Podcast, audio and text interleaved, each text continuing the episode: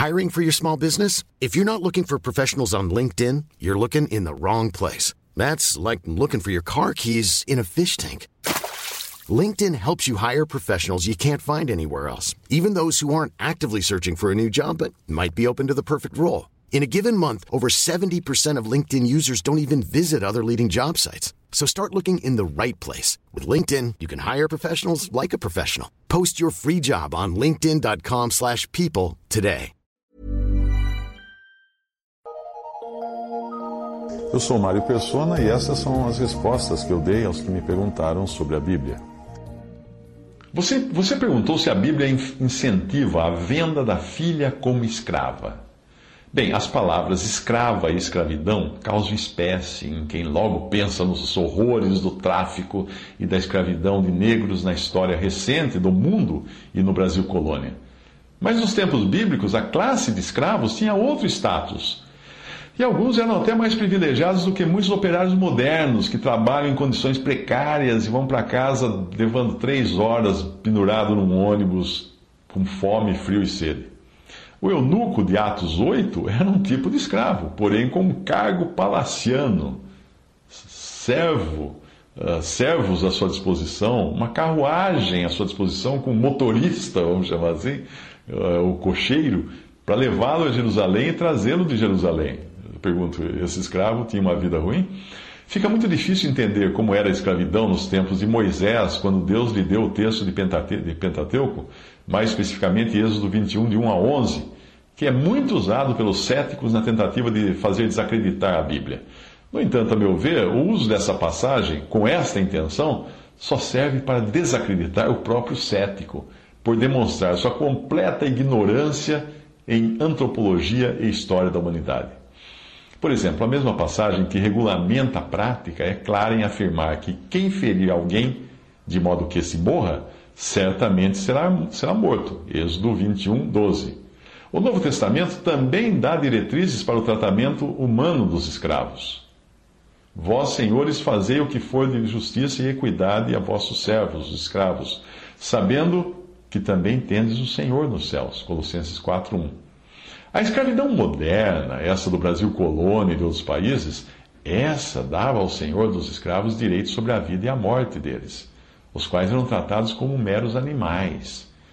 Outra evidência da singularidade da escravidão nos tempos bíblicos, no Antigo Testamento, é o fato dos patriarcas de quatro tribos, Dan, Naphtali, Gade e Azer, serem filhos das escravas de Raquel e Lia, chamadas servas ou concubinas de Jacó, que eram Zilpa e Bila. Em Gênesis 29 e Gênesis 30 você encontra essa história. O próprio Jacó foi obrigado por Labão, seu sogro, a comprar suas esposas, Raquel e Lia. Nós nem precisamos voltar alguns milênios no tempo para entender a que eu estou me referindo.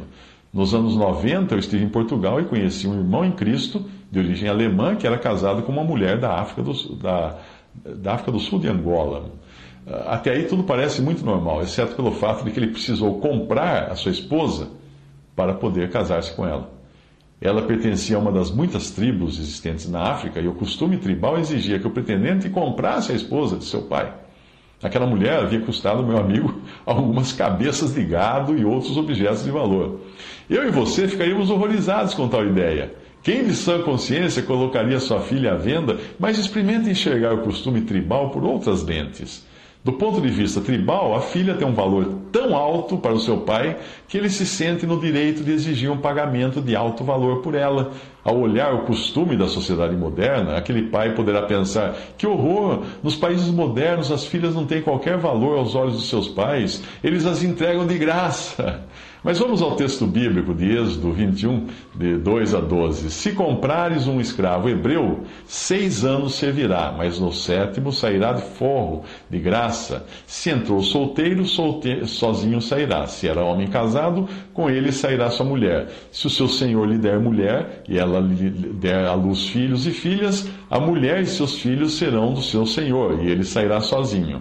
Porém, se o escravo expressamente disser: Eu amo meu senhor, minha mulher e meus filhos, não quero sair forro, então o seu senhor o levará aos juízes e o fará chegar à porta ou à ombreira, e o seu senhor lhe furará a orelha com uma sovela, e ele o servirá para sempre. Se um homem vender sua filha para ser escrava, esta não lhe sairá como saem os escravos. Se ela não agradar ao seu senhor, que se comprometeu a desposá-la, ele terá de permitir-lhe o resgate. Não poderá vendê-la a um povo estranho, pois será isso deslealdade para com ela.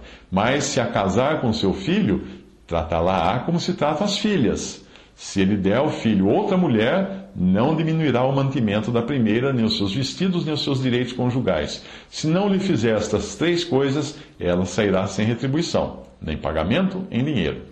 Quem ferir alguém de modo que se morra, está falando agora de, de escravos, certamente será morto. O sentido do texto não é de incentivar a escravidão, mas de regulamentar uma prática que era existente na época e perfeitamente aceita na sociedade de então. Seria algo como o chefe da tribo, da esposa do meu amigo, estabelecer preços mínimos e máximos para a compra e venda de esposas para evitar excessos ou depreciação da mulher. Lembre-se de que o próprio Moisés e seu antecessor José haviam, sido escravos. Moisés era filho de escravos e foi adotado pela princesa do Egito, e José foi escravizado e vendido por seus irmãos, mas vivia como mordomo de luxo na casa do seu senhor Potifar, chefe da guarda de Faraó, tendo sido inclusive alvo de tentativa de sedução pela esposa do seu dono. O escravo José alcançaria mais tarde o posto de vice-rei do Egito Algo impensável em termos da escravidão moderna, ou do século XIX, uh, dos séculos passados, né, do Brasil, medieval, do Brasil colônia, quando era, a escravidão era, tinha o único critério era a cor da pele. As descobertas recentes revelam que até os construtores das pirâmides não eram escravos, mas viviam, eh, escravos que vivessem em condições miseráveis, mas era uma classe de servos qualificados que moravam na sua própria vila, o equivalente às vilas operárias modernas, com uma estrutura social bastante organizada que incluía padarias e cervejarias. Se você observar a primeira parte do texto de Êxodo, do Êxodo, Êxodo verá que fala de escravos homens. Qualquer judeu podia se tornar escravo de vontade própria para pagar uma dívida ou restituir o produto de um roubo. Trabalhava por seis anos e ficava livre no sétimo. Havia um contrato. Quando, quando, como, quando você assina ao fazer um empréstimo bancário, você fica escravo da instituição bancária até, até ter devolvido o que tomou. E pode sofrer penas severas caso não, não devolva. A diferença é que o escravo hebreu tinha por lei o, limite de seis anos para servir, saindo livre depois no sétimo ano, o que não acontece com a maioria das pessoas escravas e dívidas de bancos. O trecho também regulamenta uh, como proceder caso o escravo fosse casado de antemão ou viesse a se casar com uma escrava de propriedade do seu senhor. Nós não devemos perder de vista que o Antigo Testamento foi escrito também para o nosso ensino e apresenta tipos e figuras de Cristo, uma das quais é esse escravo, que por amor da sua esposa prefere permanecer para sempre servindo o seu senhor a sair livre. Para isso, ele se submete a carregar no seu corpo a marca do seu amor. No caso, o furo feito em sua orelha com uma sovela, uma ferramenta, o qual marcava também a madeira da ombreira ou batente da porta da casa do seu Senhor.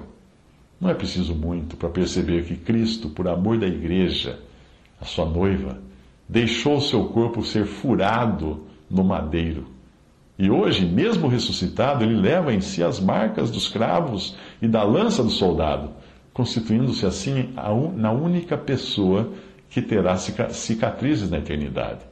A Bíblia fala: sacrifício e oferta não quiseste, as minhas orelhas furaste.